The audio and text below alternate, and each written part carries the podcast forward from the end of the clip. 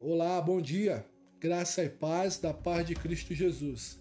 Aqui quem fala é o seu amigo, pastor Everaldo Luiz Gondim Júnior, da Primeira Igreja Batista em Abel Figueiredo. Hoje é 5 de junho de 2020 e a nossa devocional tem como título Comece bem seu dia. As misericórdias de Deus renovam-se a cada manhã. Abra sua Bíblia no livro de Lamentações, capítulo 3, do versículo 22 ao 23, que diz assim: Graças ao grande amor do Senhor é que não somos consumidos, pois as suas misericórdias são inesgotáveis, renovam-se cada manhã. Grande é a sua fidelidade. O que seria de nós sem a misericórdia de Deus? Nosso rumo certamente seria a destruição, a condenação eterna. O amor de Deus é o motivo de não sermos consumidos.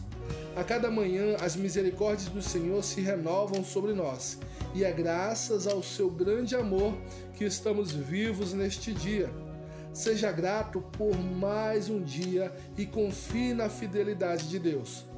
Ser grato ao Senhor é uma ótima forma de começar o dia quando estimulamos nosso coração a louvar e a agradecer a Deus, estamos reconhecendo tudo que o Senhor fez por nós. O reconhecimento é uma forma de louvor e a gratidão uma forma de oferta. Deus quer se relacionar conosco e todo dia é dia de falar com Ele.